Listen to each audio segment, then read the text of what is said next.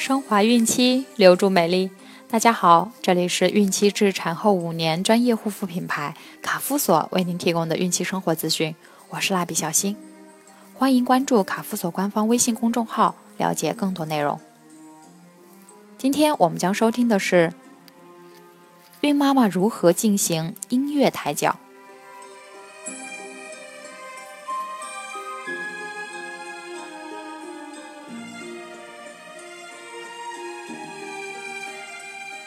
怀孕二十二周时，胎儿的身长约二十七厘米，体重约三百二十克，眉毛和眼脸已清晰可辨。现在胎儿已经很活泼了，不但会做很多动作，还会倾听母体外的声音。如果那声音是他喜欢听的，他就会轻轻地蠕动，像是在扭动舞步，显得天真幼稚。孕妈妈从现在开始要适量的给胎儿朗诵诗歌或唱歌，也可给胎儿听一些优美抒情的音乐。孕妈妈现在行动会有点迟缓和笨重，这没关系，一定不要着急。做什么事情最好慢慢来。由于孕激素的作用，孕妈妈的手指、脚趾及全身关节的韧带会变得有些松弛。很可能会觉得不大舒服，不过这个影响不大，孕妈妈可以转移一下注意力，很快就会习惯的。目前医学界多数人都认为胎儿具有记忆、感觉的能力，而且这种能力还将随着胎龄的增加逐渐增强。人们发现，当宝宝被妈妈用左手抱在怀里，听到妈妈心脏跳动的声音的时，很快就能安然入睡。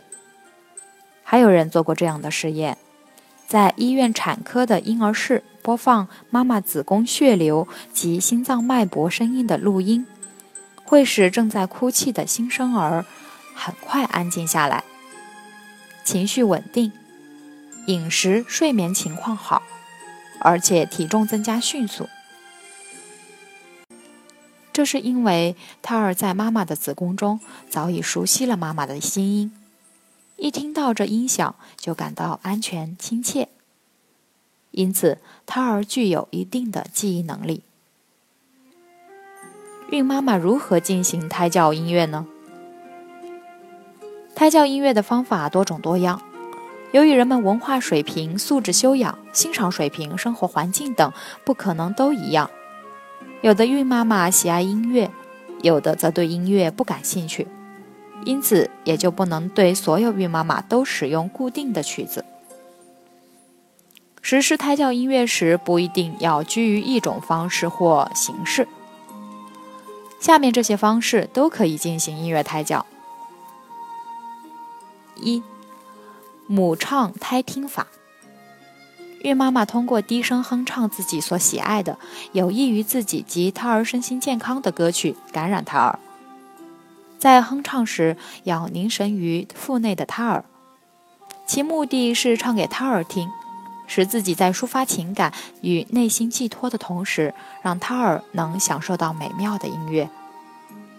这是不可忽视的一种良好的音乐胎教方式。适宜于每一位孕妈妈。二，母教胎唱法。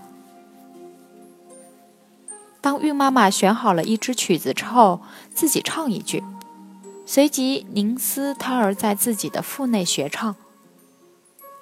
尽管胎儿不具备歌唱的能力，但是可以通过充分发挥孕妈妈的想象力，利用感通途径，使胎儿得到早期教育。本方法由于更加充分利用了母胎之间的感通途径，其教育效果也是比较好的。三，器物灌输法。这种音乐胎教的方法是英国心理学家奥尔基发明的。利用器物灌输法进行音乐胎教，需要准备一架微型扩音器。将扬声器放置于孕妈妈的腹部，当音乐声响起时，不断轻轻地移动扬声器，将优美的乐曲通过母腹的隔层，源源不断地灌输给胎儿。在使用当中需要注意，扬声器在腹部移动时要轻柔缓慢，播放时间不宜过长，以免胎儿过于疲乏。一般每次以五至十分钟为宜。音乐熏陶法。本方法主要是以爱好音乐并善于欣赏音乐的孕妈妈采用。有音乐修养的人，一听到音乐就进入了音乐的世界，情绪和情感都变得愉快、宁静和轻松。孕妈妈每天欣赏几支音乐名曲，听几段轻音乐，在欣赏和倾听当中借曲怡情，浮想翩翩，寄希望于胎儿。时而沉浸在于一江春水的妙境，时而徜徉在芭蕉绿雨的幽谷，好似生活在美妙无比的仙境，遐思悠悠，当然就可以收到很好的胎教效果。五、朗诵抒情法，在音乐伴奏与歌曲伴唱的同时。朗读诗或词以抒发感情，也是一种很好的胎教音乐形式。现在的胎教音乐也正是朝着这个方向发展。在一套胎教音乐当中，器乐、歌曲与朗诵三者前后呼应，优美流畅，达到有条不紊、和谐统一，能很好的抒发感情，给孕妈妈和胎儿带来美的享受。适宜孕妈妈采用的音乐胎教方法还有许多，每一位孕妈妈都可以根据自身的具体情况，采取相应的胎教音乐方法。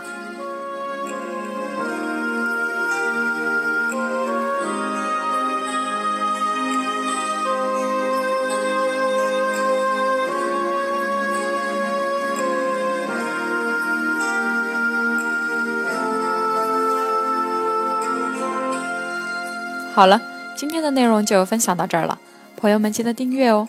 卡夫所提供最丰富、最全面的孕期及育儿相关知识资讯，天然养肤，美源于心，让美丽伴随您的孕期，期待您的关注。蜡笔小新祝您生活愉快，明天再见。